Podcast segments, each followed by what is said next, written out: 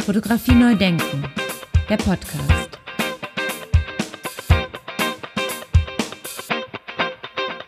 Ja, herzlich willkommen zu meinem Podcast Fotografie neu denken. Mein Name ist Andy Scholz. Ja, mein Gast heute wurde 1963 in Stralsund geboren und lebt heute in Zürich. Er ist Neuropsychologe und Fotograf. Aber wie seine Biografie war und was genau er tut und macht und forscht, das erzählt er gleich selber. Herzlich willkommen, lieber Henrik. Viele Grüße nach Zürich. Andi, danke für die Einladung und ich freue mich sehr, äh, mit dir heute diesen, dieses Gespräch führen zu dürfen. Viele Grüße nach Essen. Ja, vielen Dank auch, äh, dass du die Einladung angenommen hast. Jetzt wollen wir erstmal dich ein bisschen kennenlernen, lieber Henrik. Und äh, wie würdest du denn deine berufliche Tätigkeit bezeichnen? Also ich bin von meiner Ausbildung und Tätigkeit her Neuropsychologe. Ich leite ein Institut für neuropsychologische Diagnostik und Bildgebung. Und da haben wir schon den Konnex eigentlich auch zur Fotografie. Ähm, das heißt, wir untersuchen die Auswirkungen von äh, Schädigungen des Gehirns auf die höheren geistigen Funktionen. Das schließt Wahrnehmung, Sprache, Gedächtnis ein, logisches Denkvermögen. Und das machen wir eben heute nicht nur mit Testuntersuchungen, sondern auch mit Hilfe von Bildgebungstechniken. Das heißt, dass wir bestimmte Funktionen in der Großhirnrinde kartieren können. Das ist insbesondere dann wichtig, wenn neurochirurgische Eingriffe beispielsweise geplant werden und man wissen will, wo sitzt denn das Sehen, die Sprache, das Gedächtnis, kann man dort operieren, ohne dass diese Funktionen Schaden nehmen. Ähm, daneben habe ich sozusagen ein Second Life als ähm, ja jemand, der mit Hilfe von Fotografie künstlerisch auch tätig ist. Ähm, das waren Dinge, die ich relativ lange abgespalten habe und auch unter Pseudonym gearbeitet habe in diesem Bereich und irgendwann äh, hat sich das aber organisch so sehr gefügt, dass ich dann gesagt habe, jetzt äh, sozusagen habe ich mein Coming Out und äh, sozusagen firmiere als Neurowissenschaftler, als Kliniker und als äh, ja, äh, Fotokünstler unter einem und demselben Namen. Warst du denn erst äh, sozusagen so ein bisschen die Frage in die Vergangenheit, warst du denn erst als, als, als Künstler, äh, als Fotograf unterwegs oder erst als Wissenschaftler? Nein, die Fotografie ist relativ spät, äh, spät in mein Leben getreten. Ähm, es war sozusagen Anfang 2000er Jahre, ähm, sozusagen eigentlich um, um meinen 40. Geburtstag herum auch, ähm, gab es ein Ereignis in meinem Leben, dass eine mir sehr nahestehende Person an einer ähm, ja, neurologischen Erkrankung erkrankt ist und diese Erkrankung ist diagnostiziert worden über kernspintomografische Bilder. Und ähm, sozusagen, wir haben hier auf einmal sozusagen ein, ein Ereignis, ein ähm, kritisches Lebensereignis, kann man so sagen, äh, das in Verbindung steht mit Bildgebung. Also das heißt, da ist etwas auf den Bildern, was eigentlich da nicht hingehört, nicht so, nicht da sein sollte. Und äh, das hat mich schon sehr, sehr, sehr bewegt. Und äh, auf der anderen Seite brauchte ich in dieser Phase auch etwas, ähm, ja, wo ich abschalten kann und mich aber auf der anderen Seite auch äh, Bild, die Bedeutung von Bildern auf einmal sehr gefangen genommen hat. Und ab dem Zeitpunkt habe ich angefangen eigentlich zu fotografieren. Das ging über ja, mehrere Jahre habe ich eine Serie verfolgt. Ich war weltweit auf vielen Kongressen unterwegs, habe Vorträge gehalten und nachts in den Hotelzimmern in den, in den äh, USA und in England und äh, überall äh, angefangen, meine Hotelzimmer zu fotografieren. Ähm, habe sie lichtdicht gemacht und habe angefangen mit verglühenden Taschenlampen diese Hotelzimmer auszuleuchten, was ähm, dann äh, zu einer relativ erfolgreichen Serie führte, die damals dann auch Walter Keller für die EWZ Selection, so hieß es damals in Zürich, äh, entdeckt hat und mit in die Ausstellung genommen hat. Im Kunstverein Stuttgart war die, die, die Serie zu sehen und auch in Aal. Ähm, das Besondere an der Serie war, dass ich zu dieser Zeit dann diese Bilder von diesen leeren aber sehr spooky anmutenden Hotelzimmern äh, kombiniert habe mit Web Webcam-Aufnahmen vom Times Square in New York. und ähm, sozusagen ähm, das Ganze verbunden habe mit äh, Aspekten äh, aus Essays von Baudrillard über die Beschleunigung äh, und sozusagen wir haben hier diese ruhigen Zimmer auf der einen Seite und dann diese sehr noch sehr rohen Webcam-Aufnahmen kamen gerade äh, auf und ich habe viele, viele Stunden ausgelesen, um dann Protagonisten für meine Hotelzimmer rauszusuchen. Das war so ein Punkt. Äh, danach ging es eigentlich gar nicht weiter. Ich war gar ins Buff, dass sozusagen nachdem man so einen kleinen Achtungserfolg hatte, äh, alles stumm blieb für alles weitere, was ich gemacht habe, habe mich dann auch ähm, um andere Projekte gekümmert, habe mich um Schauspiel und Neurowissenschaft äh, gekümmert, habe dort auch Studien gemacht und irgendwann kam dann die Fotografie zurück und ich habe auf dieses frühe Werk äh, im Prinzip geblickt und habe gesehen, dass es eigentlich Proto-Negative waren. Äh, ich habe überall dort mit meinem Lichtpinsel Licht aufgetragen in diesen Hotelzimmern, wo eigentlich wenig Licht bis gar kein Licht hinkommt. Und äh, dann war es ästhetisch, konzeptionell eigentlich nur also technisch ein kleiner Schritt, konzeptionell eigentlich ein großer Schritt, äh, anzufangen, nur noch sozusagen Bilder zu fertigen in, in der Kontrastumkehr.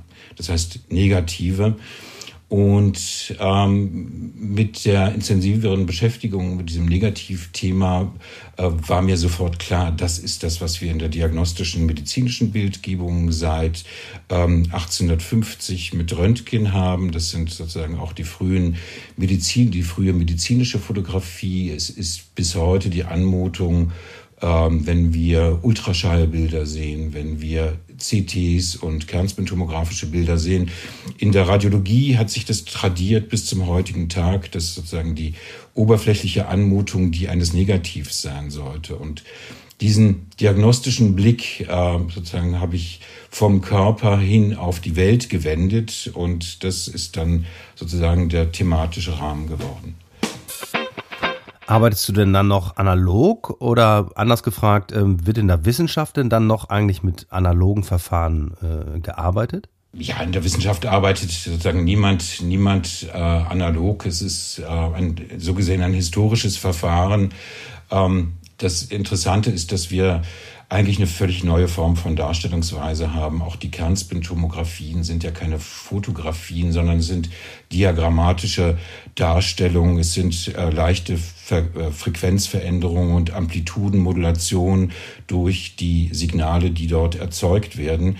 Ähm, das heißt, mit dem klassischen fotografischen hat das überhaupt nichts mehr zu tun. Also dort sozusagen das Photon, was reflektiert wird und auf eine Silberschicht dann trifft, also diese Indexikalität, äh, das gibt's in dieser Form überhaupt nicht, sondern es sind wirklich alles nur Diagramme. Ich, letztlich auch in der Digitalkamera sind es eigentlich nur Diagramme, die dort äh, äh verarbeitet werden. Ähm, ich selbst arbeite ähm, im, im, im Studio mit einer äh, Großformat, also 8x10 Inch äh, Plattenkamera und ähm, schaffe hier, ich nenne es native Negative. Das heißt, dass ich in der Kassette eben wirklich ein Baritpapier habe, ähm, fotografiere das, was ich fotografieren möchte, entwickle das, verwerfe es, verändere Belichtungszeit, Belichtung, äh, Ausleuchtung und so weiter, bis ich dann im Prinzip ein natives Negativ habe, was für mich dann eine singuläre Fotografie ist. Du hast gerade so schön betont, dass du noch Fotografie mit pH machst quasi. Machst du denn dann eigentlich einen Unterschied zwischen Fotografie und fotografischen Bildern? Weil den mache ich ja zum Beispiel explizit, um so ein bisschen herauszustellen, dass ich auch alles reinnehme, was nach Fotografie aussieht. Ja, ja, ich glaube, das ist sicherlich ein, ein, ein, ein, ein äh, legitimer Begriff, äh, fotografische äh, Bilder. Vielleicht äh, ist auch selbst das schon, schon fast zu eng gegriffen, äh, wenn sozusagen die Majorität von Bildproduktion heute das Digitale umfasst, dann würde man von digitalen Bildern vielleicht besser sprechen und diese digitalen Bilder schließen Renderings, aber eben auch durch äh, künstliche Intelligenz generierte äh, Bilder äh, gleichermaßen mit ein.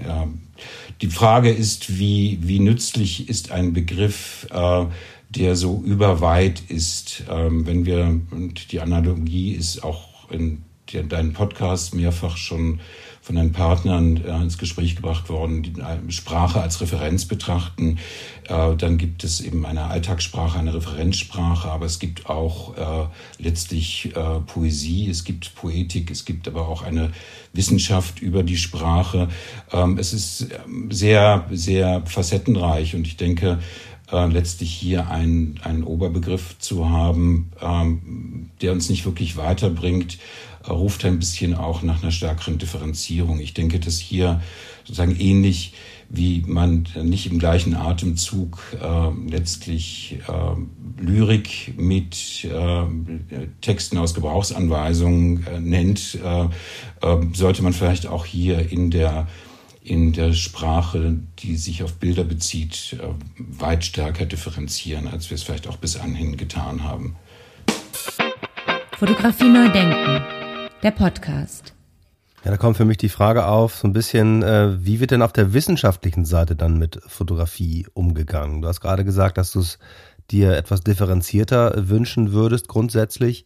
Aber wie ist das auf der wissenschaftlichen Seite? Um, ja, in der, in der Wissenschaft gibt es natürlich äh, auch die Probleme, die es, die es äh, auch sonst in der Fotografie gibt. Äh, es gibt äh, sozusagen, wenn wir sozusagen Elektronen- und Lichtmikroskopische Aufnahmen in der Zellbiologie anschauen, dann wird dort äh, sozusagen auch nicht genauso oft, aber es wird auch retuschiert, es wird gefälscht, es gibt äh, Fakes, äh, die dann letztlich auch äh, durch sozusagen investigative äh, Wissenschaftsanalytiker auch entdeckt werden und das trifft auch die ganz großen Wissenschaftsmagazine wie Science und Nature gleichermaßen. Ähm, das ist ähm, aber äh, letztlich gesamthaft ist die unmittelbare Fotografie in dem Sinne ähm, spielt nicht so die ganz große Rolle, sondern es sind wirklich komplexe diagrammatische Darstellungen, mit denen Gensequenzen dargestellt werden, mit den äh, Veränderungen in bestimmten Parametern in diagrammatisch dargestellt werden. Ich glaube, es gibt hier schon noch einen, einen, ja, einen großen Unterschied. Auf der anderen Seite sehe ich ähm, eigentlich eher für mich interessante Parallelen in anderen Kunstsparten. Wenn wir das Theater anschauen, dann sehen wir dort sehr unterschiedliche Entwicklungen. Wir sehen äh, das Reenactment eines Milo Rau, der eben dann auch den Prozess gegen Ceausescu nachspielt. Oder äh, dann haben wir wirklich auch Dokumentartheater. Wir haben aber auch äh, letztlich Theaterformen, die sehr interaktiv sind mit dem Publikum der große Vorteil dieses Theaters ist immer, dass es sozusagen der Fiktionalisierungsvertrag, den schließen wir ab, wenn wir das Theater betreten.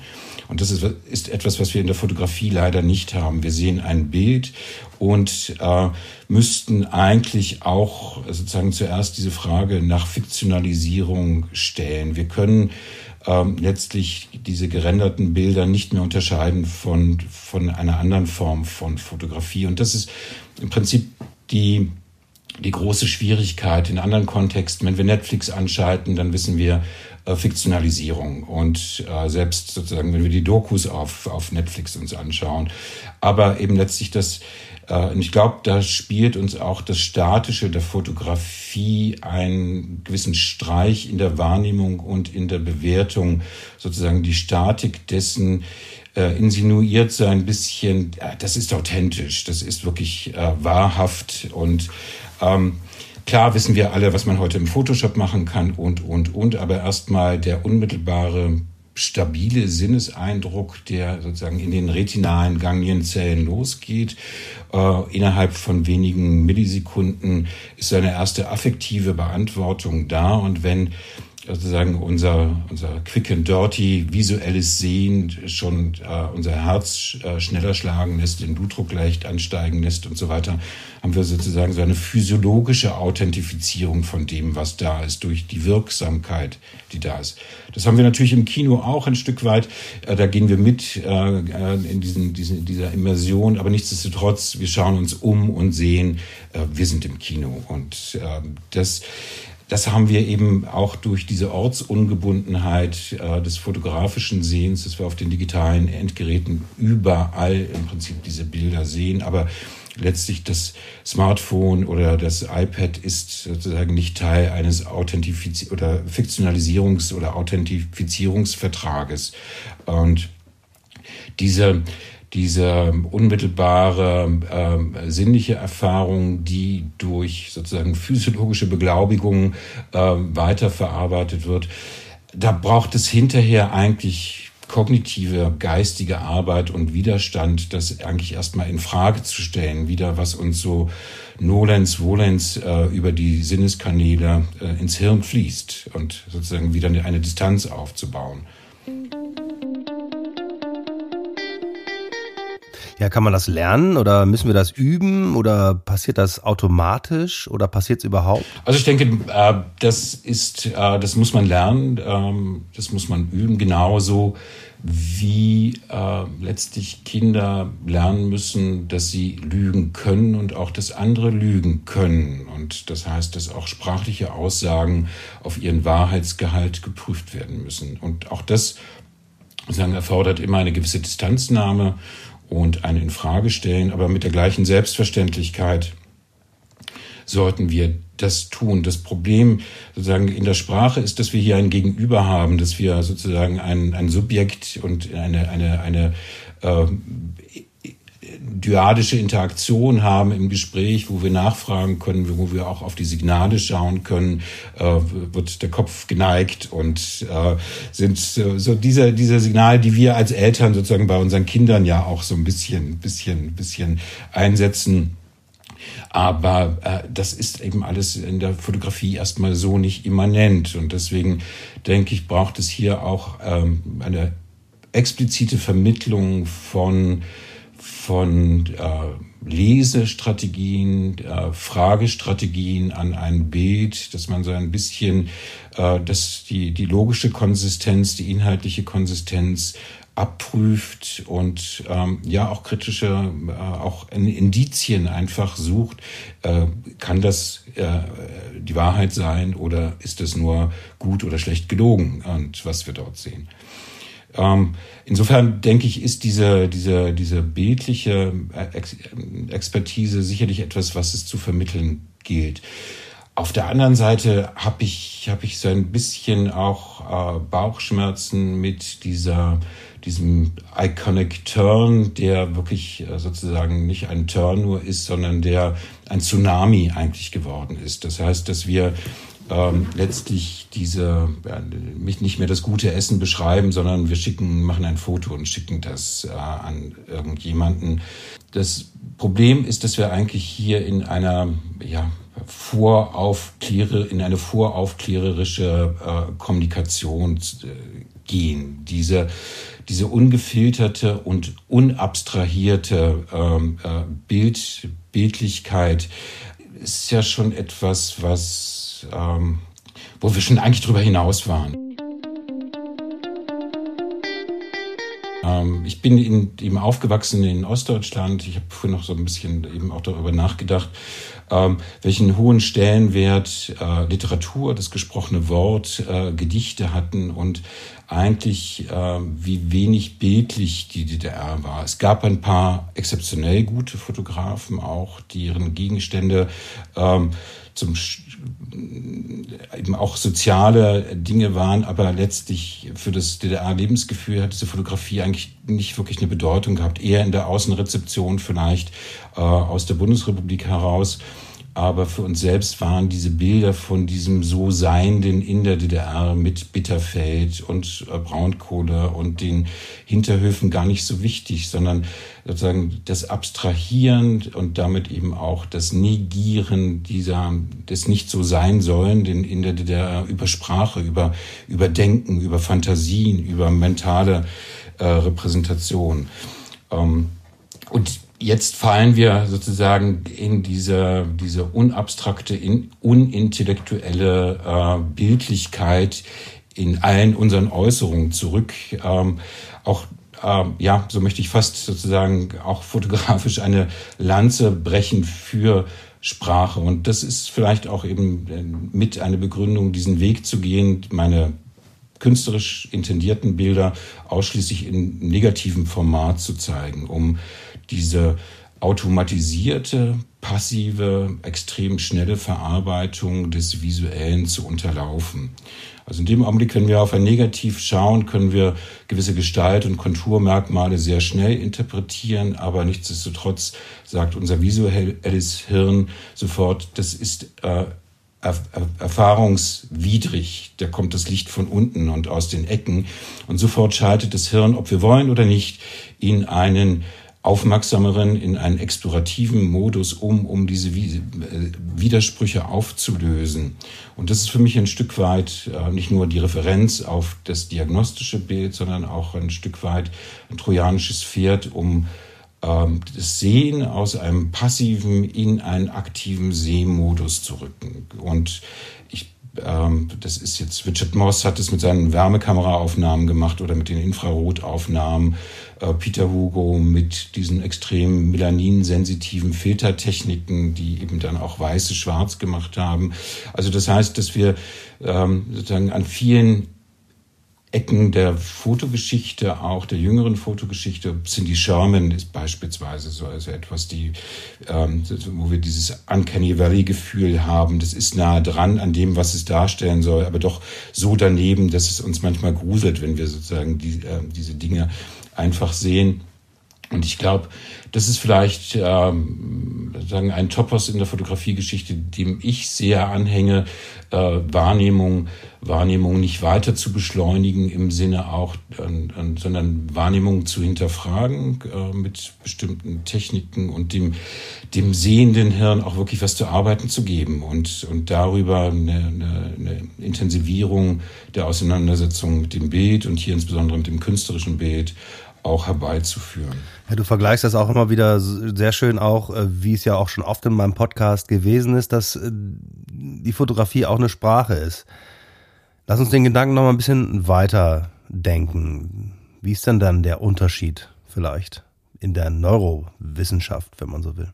Der Unterschied zur Sprache ist die, die Sprache ist uns sozusagen anthropogenetisch, genetisch gegeben. Das sozusagen Bilder machen äh, in der fotografischen Form nicht. Vielleicht sind sozusagen die Höhenzeichnungen, die wir sehen, auch das äh, so weit in uns, dass wir das, dass wir dort, dort äh, noch nicht diesen Bezug brauchen. Aber ich denke, die Herstellung mittels solcher optischer und digitaler Instrumente erfordert ein Mehr an Reflexion als äh, die Sprache. Und ich bin immer ein bisschen verwundert, wenn ich mit Vertretern von äh, Kunsthochschulen und auch äh, im Fotografiekontext frage, äh, was wissen Sie oder was wird dann den Studierenden vermittelt über das visuelle System? Wie funktioniert das?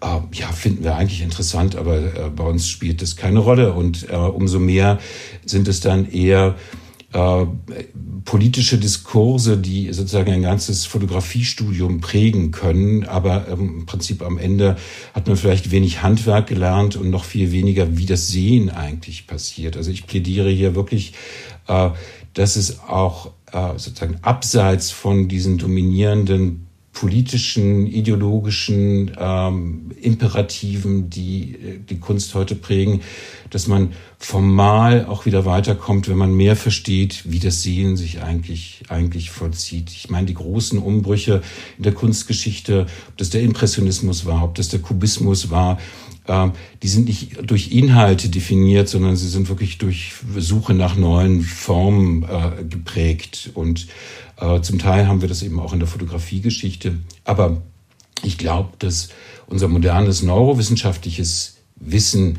äh, hier einen Beitrag leisten kann, sozusagen, dass wir auch über die Fotografie wieder etwas mehr über uns erfahren, uns sozusagen unser Sehen und unser inflationär herausgefordertes Sehen auch damit in den Blickpunkt nehmen können. Und ähm, also insofern denke ich, sozusagen diese Form von, von, von Kunst kann eben auch helfen, sozusagen dann in der Schule, wenn wir ein Negativ besprechen, wenn wir ein äh, Infrarotbild besprechen mit dem Wood-Effekt zum Beispiel, äh, auf einmal eine Expertise und auch eine Neugier auf das Sehen zu bringen, die, die, die wir vielleicht wirklich brauchen. Und dass letztlich Distanznahme zu der Unmittelbarkeit des sinnlichen Eindrucks dadurch erfolgt, dass wir einfach mehr wissen, dass wir mehr Experten sind von dem, wie unser Sehen und wie verführbar auch unser Sehgedächtnis, unser visuelles Gedächtnis ist, wie verführbar unsere visuelle Aufmerksamkeit ist. Äh, also die Kollegen, die in der UX-Industrie, User Experience-Industrie für die Werbung arbeiten, äh, sind da sehr viel weiter als die Vertreter an Kunst, Kunsthochschulen, arbeiten auch mit Kernspintomographen, mit Augenbewegungskameras und so weiter und wissen genau, äh, wie man visuelle Aufmerksamkeit erzeugt und wie diese visuelle Aufmerksamkeit auch visuelles Gedächtnis penetriert regelrecht. Fotografie neu denken. Ja, du hast es gerade schon angesprochen, das heißt, du plädierst dafür, dass es auch viel mehr in der Schule stattfinden sollte. Ja, ich finde, so eine visuelle Literacy ist etwas, was wir, was wir, was wir brauchen. Wir können jetzt nicht äh, sagen, äh, ignorant äh, uns dem gegenüberstellen, sondern eben, äh, ich habe das in diese, diese Probleme des fehlenden Fiktionalisierungsvertrages, sozusagen, die äh, auch sozusagen kapitalistische Aneignung des Bildes im Sinne von, von äh, Marketing, von Werbung. Ähm, das ist alles wahnsinnig gut durchdacht und ähm, hier, glaube ich, kann, kann das helfen, dass wir sozusagen, äh, so wie wir in der Sprache schon relativ früh im Alter von vier, fünf Jahren einfach lernen, was Lüge ist, wie wir lügen und was das für Konsequenzen hat. Äh, wir im Prinzip das kommt dann ein bisschen später, eben dann eben auch lernen müssen, äh, wie visuell gelogen wird, welche Konsequenzen das hat und dass wir sozusagen eben das, was wir mit den Augen sehen, dass wir dem nicht äh, sozusagen einfach so vertrauen konnten. Das konnten wir vielleicht äh, ein, ähm, eine Million Jahre in der Menschheitsgeschichte, aber sozusagen die, das Entstehen dieser digitalen Endgeräte äh, verpflichtet uns zu dieser Distanznahme. Solange wir wirklich unseren eigenen Augen nur haben trauen können, war ein hohes Maß an Indexikalität, Authentizität einfach gegeben, aber jetzt äh, sozusagen mit der digitalen Vermittlung des Sehens äh, sind wir an einem anderen Punkt und brauchen diese, diese, diese aufgeklärte Distanznahme und nicht, können nicht mehr einfach so reinfallen in ein Bild und äh, sozusagen unser Hirn nimmt an, das ist genauso wie ein, ein Bild der Wirklichkeit da draußen, was sich hier in der Retina ab, oder auf der Retina abbildet. In einem Text von dir steht der schöne kleine Satz, wir sehen immer subjektiv. Wenn ich das richtig verstanden habe, dann geht es darum, dass wir ähm, nur das sehen, was wir gelernt haben zu sehen. Hat das dann auch was mit der Gehirnkapazität zu tun, dass wir das überhaupt lernen können? Ja, es ist natürlich ein, ein, ein Lernprozess, der extrem schnell sich vollzieht, aber im Prinzip es gibt diese schönen Experimente zu Attentional Blindness äh, auf, auf YouTube auch nachzusehen, wo dann im Prinzip ein, ein Bär durch ein Basketballspiel läuft und niemand sieht es äh, sozusagen, weil die äh, visuelle Aufmerksamkeit einfach auf Spieler und Ball gerichtet ist. Und wir, wir sehen, dass Leute, die Spuren lesen können, die im forensischen Bereich aktiv sind, die sehen ganz andere Dinge auf Bildern und auch jemand, der im Prinzip äh, Scout ist für die neuen Models und Influencer und so weiter, sieht auch ganz andere Dinge. Also das heißt, ähm, klar gibt es so einen gewissen Kanon und es gibt gewisse ähm, Elemente in der Wahrnehmung, die auch tief verankert sind. Dazu gehört äh, das Gesichtererkennen zum Beispiel und auch das Beurteilen des emotionalen Ausdrucks in Gesichtern. Das läuft, es ist sozusagen uns genetisch eingebrannt. Äh, aber andere Formen von Wahrnehmung, die, die müssen wir wirklich lernen. Und das Ganze ist natürlich permanent eingebettet in einen individuellen Strom von visuellem Gedächtnis. Also das heißt, unser Hirn innerhalb von wenigen Millisekunden sagt, ähm, habe ich schon mal gesehen, langweilt mich, ist redundant. Äh, und diese, dieses Hirn sozusagen als Maschine gesehen äh, kann Wiederholung und Redundanz überhaupt nicht leiden. Wir kennen das natürlich auch sozusagen, je mehr wir gesehen haben und wir gehen in irgendeine Ausstellung und haben nach, nach 200 Millisekunden können wir sagen, hm, haben wir schon mal gesehen, haben wir schon mal besser gesehen und, und, und, interessiert uns nicht. Und äh, das ist etwas, äh, auf das Hirn dann, also, also das Sehen ist permanent begleitet von Updates im Gedächt mit dem Gedächtnis. Äh, und deswegen kann es so sparsam arbeiten, weil es äh, sozusagen von ganz vielen Szenen, in denen wir uns bewegen, schon ähm, sozusagen Informationen parat hält. Das ist dieses Predictive Coding, ähm, über das ich geschrieben habe. Äh, und nur so ist es möglich, energiearm zu sehen. Und dann die Bewertung ist, das Hirn wird dann aktiv, wenn Neuigkeit da ist, wenn Emotion da ist und auch eine Relevanz da ist. Und selbst wenn man neurophysiologisch sozusagen diese Prinzipien vermittelt, dann kann man vielleicht auch ganz viel von Fotografie, die nur sozusagen Refotografie ist, weil es einfach Topi sind, die millionenfach fotografiert sind äh, und, und äh, das Hirn fragt immer nach dem Beitrag, nach dem Beitrag für mein künftiges Handeln. Und so gesehen lassen sich aus diesen Dingen schon bestimmte Dinge äh, ableiten, was dann auch gute Fotografie sein kann. Und hier folge ich äh, dem Maler Andy Hope, der Bezug nehmend auf Gombrich sagt, gute Kunst ist Kunst, die die Kunst weiterbringt. Individuell kann man das runterbrechen und sagen, äh, eine gute Fotografie ist eine Fotografie, die mich jetzt weiterbringt. Und das heißt aber auch, dass ich mich weiterentwickle und vielleicht in zwei Jahren diese Fotografie gar nicht mehr gut finden muss. Auf einer kunstsystemischen äh, Diskursebene heißt das natürlich auch, dass langfristig äh, gute Kunst oder gute Fotografie nur die Fotografie ist, die dann auch wirklich die Kunst insgesamt auch in ihren Diskursebenen weiterträgt. Und da sind natürlich, äh, das am Ende wird nur die Zukunft zeigen, ob ähm, eben ein ähm, Gurski, Strufskis, äh, Thälmanns, ob die sozusagen das dann auch sozusagen der Beitrag, sozusagen die Neuigkeit in der Formentwicklung, ähm, ob das Bestand hat. Aktuell äh, finde ich, äh, sozusagen, mir hat es, haben diese Fotografen sehr geholfen in meiner Entwicklung. Aber ob ich sozusagen das Gleiche in zwei, in fünf, in zehn Jahren so auch noch sagen werde. Das ist so ein bisschen mal diese Diskussion.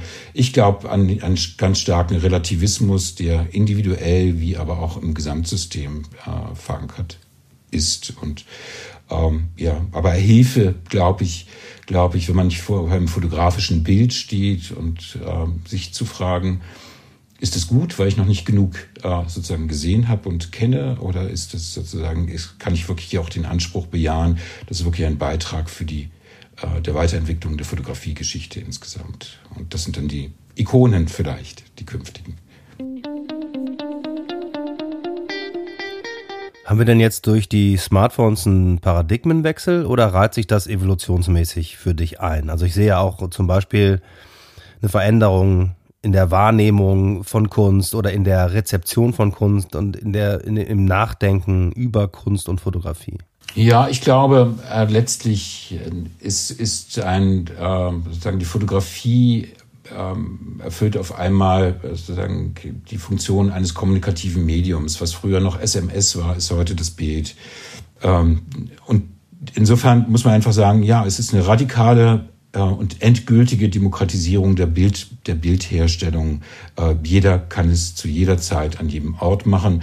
Das verändert natürlich bis hin zur Tätigkeit von Bildagenturen, die eben dann von vom Unglück der zufälligerweise am Ort des, des, des Unfalls seienden Smartphones dann direkt diese Bilder bekommen und, und bewerten und einspeisen, sozusagen in den öffentlichen medialen Bildkreislauf. Ähm, und auch hier äh, letztlich gibt es keine kritische Haltung des Fotografen gegenüber der Situation, sondern es ist ein unmittelbares eins zu eins Ablichten von dem, ein ex post facto äh, äh, vielleicht noch Selegieren von bestimmten Bildausschnitten oder von bestimmten Bildern einer Sequenz. Aber es ist was, äh, was völlig anderes. Und deswegen finde ich fast, äh, äh wir brauchen, brauchen andere Begrifflichkeiten. Also das heißt, dass die Fotografie, also niemand spricht über Linguagraphie oder Literagraphie in dem Sinne, wenn es um Sprache geht, sondern hier sind die separaten Gefäße fest etabliert und, ähm, und sozusagen diese radikale Demokratisierung, wie eben jeder sprechen kann, so kann und jeder schreiben kann, so kann eben auch jeder fotografieren heute. Das müssen wir, müssen wir ähm, wirklich zur Kenntnis nehmen und, und konzeptionell äh, neu ordnen, einordnen. Im äh, wissenschaftlichen Bereich, jetzt nochmal du als Wissenschaftler, hat sich da was verändert durch die Smartphone-Fotografie? Das ist eher sozusagen die Videografie, die äh, ein, ein ähm, sozusagen für uns Bedeutung hat, dass Angehörige einfach dann auch ähm, ihre sozusagen die Patienten aufzeichnen, wenn sie beispielsweise einen epileptischen Anfall haben, was uns dann helfen kann in der klinischen Diagnostik. Ähm, oder auch, äh, wir sehen es in der Dermatologie. Leute äh, sozusagen fotografieren eine Hautveränderung, schicken sie hoch und ähm, künstliche Intelligenz und unter Führung eines Dermatologen schaut drauf und äh, sagt, also ist gutartig und, und nichts Malignes.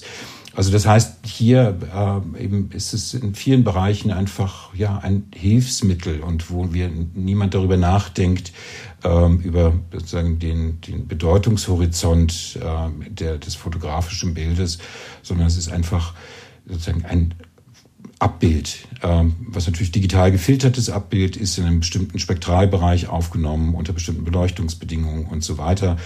Aber letztlich ist es sozusagen ein Imaging, äh, und hier haben wir vielleicht den, den im, im, im, im Englischen äh, ist dieses Imaging etwas, was wir trennen von Fotografie. Und äh, sozusagen wahrscheinlich gibt es die Fotografie nach wie vor und die Fotografie wird mit Intention, mit optischen Geräten und also teuren, feinen Kameras und aufgenommen. Und das andere ist äh, ganz viel Imaging.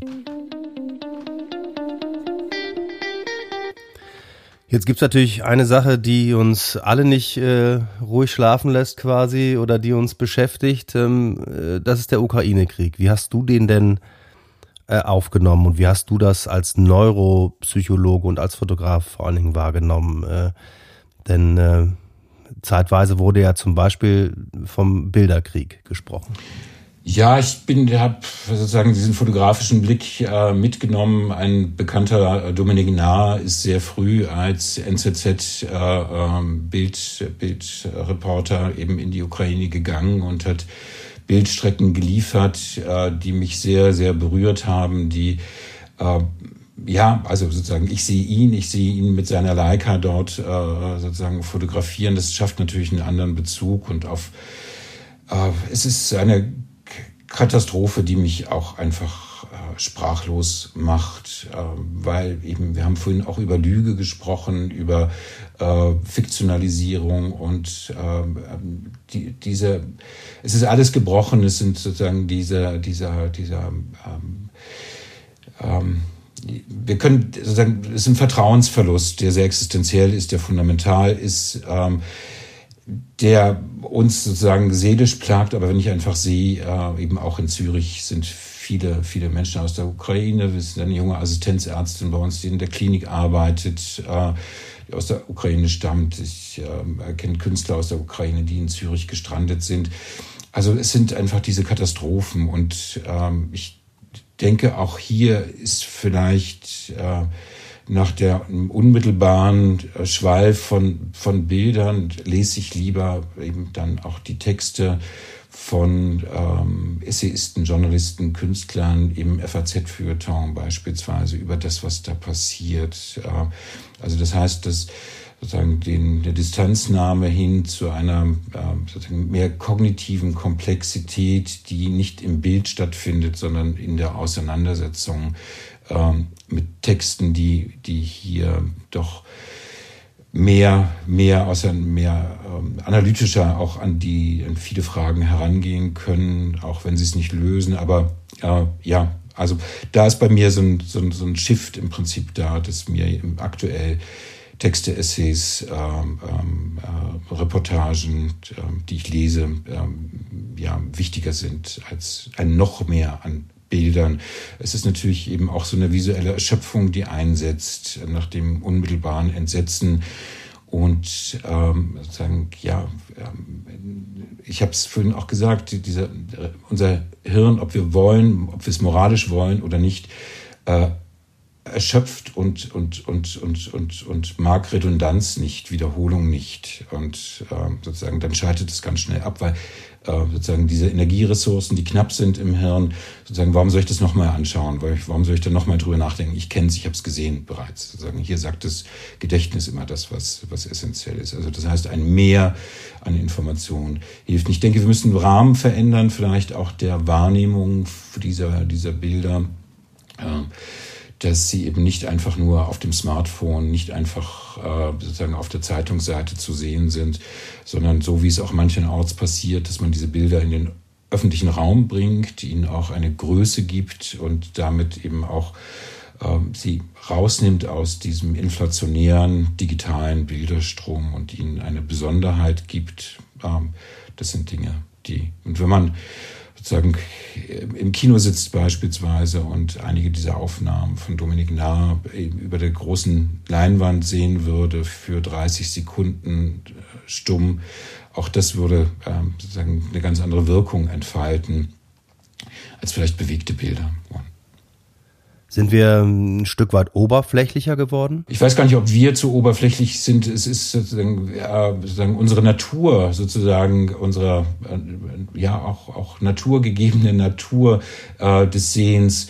Äh, der wohnt eine Oberflächlichkeit inne, sondern sozusagen dieses dieses äh, das das Sehen ähm, ist zu äh, die, die größte Menge an Informationen, die, in, in, die wir verarbeiten, ist visuelle Information. Also man kann das nicht nachprüfen, aber man geht davon aus, dass sozusagen 90 Prozent der Informationen im Hirn visuelle Informationen sind. Und das äh, sozusagen in der Situation des Vorhandenseins relativ äh, schwache Ressourcen. Also das ist so ein 20 Watt Rechner, der mit extrem tiefer Taktgeschwindigkeit arbeitet. Und niemand würde diesem Rechner zutrauen, diese Menge an Informationen zu verarbeiten. Das, was das Hirn macht, ist ähm, sozusagen, es guckt einfach nur danach, was relevant ist äh, für die, die Anpassung des Handelns in der Zukunft. Es geht nicht um Wahrheit im Hirn und es geht nicht um Objektivität und es geht nicht um permanente Empathie, sondern was brauche ich sozusagen für mein nächsten, nächstes Handeln und Informationen, die schon ein paar Mal durchgelaufen sind, die werden nicht mehr verarbeitet, weil das Hirn sehr viel kostenärmer die bereits vorhandenen Repräsentationen dessen reaktivieren kann, wenn es das braucht. Das muss nicht alles neu, neu verarbeitet werden. Und das ist keine moralische Frage, ist auch keine Charakterfrage, sozusagen, dass jemand äh, ja ein fauler Seher ist, der im Prinzip nicht genau genug hinzuschauen mag, auch das ist selten der Fall, sondern es liegt wirklich in der Natur. Und deswegen brauchen wir so kleine trojanische Pferde vielleicht auch oder ein Reframing, einen alten alten Wein in neuen Schläuchen zum Beispiel dann auch zu zeigen, äh, um, um uns wieder hinschauen zu lassen. Gibt es denn eigentlich so eine, so eine visuelle Abstumpfung eigentlich? Äh, wird ja auch immer wieder gesagt, dass man durch besonders brutale Bilder zum Beispiel dann abstumpft oder so. Gibt es äh, diese Be Beobachtung? Also es gibt ja ähm, letztlich, ähm, ja, das eine ist sicherlich so eine, so eine Adaptation, dass jemand, äh, so die herausragenden äh, Bildredakteure beispielsweise, die 40.000 Bilder am Tag äh, sehen und dann trotzdem die drei raussuchen aus diesem Bilderstrom, die wirklich, wirklich wichtig und bedeutsam sind. Äh, das sind Filterprozesse. Äh, letztlich gibt es, gibt es, ähm, sozusagen ein, einige wenige Reizklassen visueller Reize, äh, auf die wir anspringen und es nur ein geringes Maß an, an Adaptation gibt. Da haben wir selbst auch wissenschaftliche Untersuchungen zu gemacht. Äh, wir haben äh, Angst im Angesicht von Artgenossen, also im Prinzip wir haben aus äh, Hollywood-Produktionen äh, keine Gewalt, sondern nur Angst im äh, sozusagen im, im, im Close-up äh, im Prinzip aufgezeichnet haben, dass Probanden in einen äh, Scanner gelegt und haben diese ähm, Filme eingespielt, haben das kontrastiert mit Landschaftsaufnahmen. Und das, was wir einfach sehen, ist, dass es ähm, bestimmte Strukturen in, im Hirn, für die ist Angst im Angesicht von Artgenossen so ein imperativer Reiz. Das heißt, wir können uns dem nicht erwehren, weil sozusagen, wenn auch du jetzt äh, sozusagen entsetzt schauen würdest, könnte es ja bedeuten, dass hinter mir der Säbelzahntiger steht oder letztlich ein Tsunami hereinbricht. Und das hat unser, unser, unser äh, sozusagen äh, drei, vier Millionen langes äh, Überleben äh, sozusagen beginnt in der äh, afrikanischen Savanne einfach gesichert, dass das funktioniert und es funktioniert bis zum heutigen Tag. Also das heißt, hier tragen wir sehr, sehr alte Ausstattung mit uns rum. Es gibt natürlich sozusagen eine, eine, äh, ein, ein, ein Entlernen auch, wenn man äh, sozusagen der Überkonsum von äh, Gewalt beispielsweise äh, führt auch zu einer Reprogrammierung äh, und dann auch Gewaltkonsum mit parallel mit der Einnahme bestimmter psychotroper Substanzen. Auch das kann diese Verarbeitungsprozesse reprogrammieren. Aber für die meisten von uns gilt einfach, dass Spinnen, Schlangen, Feuer und Angst im Angesicht äh, sozusagen von Mitmenschen äh, erstmal ganz schnell verarbeitet wird. Nicht umsonst sind es auch Topi, die in der in der bildenden Kunst äh, sozusagen seit äh, tausend Jahren einfach immer wieder benutzt werden, ob das das Haupt der Medusa ist, sozusagen das Schrecken, Entsetzen und die Schlangen drumherum. Es gibt keine imperativeren Reize, äh, um unsere visuelle Aufmerksamkeit äh, sozusagen gefangen zu nehmen und das damit zu koppeln, dass gleichzeitig wir ein bisschen schwitzen, unser Herz schneller schlägt, Schweißsekretion da ist und es sich einschreibt in das Gedächtnis, weil sozusagen diese Aktivierung äh, öffnet äh, sozusagen den Filter, der vor dem Gedächtnis liegt. Und äh, ja, und auf der anderen Seite wissen wir, dass Hollywood, aber dass auch die Werbeindustrie gleichsam auch darum wissen, äh, wie, wie es funktioniert. Lieber Henrik, vielen herzlichen Dank für das Gespräch. Alles Gute nach Zürich und ich hoffe, wir sehen uns bald mal persönlich. Dankeschön. Ich bedanke mich für deine spannenden Fragen. Es war sehr schön. Ich liebe solche Gespräche auch, weil sie immer wieder auch anders sind, äh, sozusagen so eine Selbstreflexion und Selbstvergewisserung, äh, auch, auch äh, durch, durch zu, durchzuführen, zu durchdenken bestimmte Fragen, auch wenn manche Fragen erstmal im ersten Augenblick naiv scheinen, sind es dann aber die Fragen, die einen besonders ins Grübeln und Nachdenken bringen. Und ähm, insofern war es mir eine Freude und Genuss, auch dieses Gespräch mit dir führen zu dürfen. Alles Gute, Ade. Fotografie neu denken, der Podcast.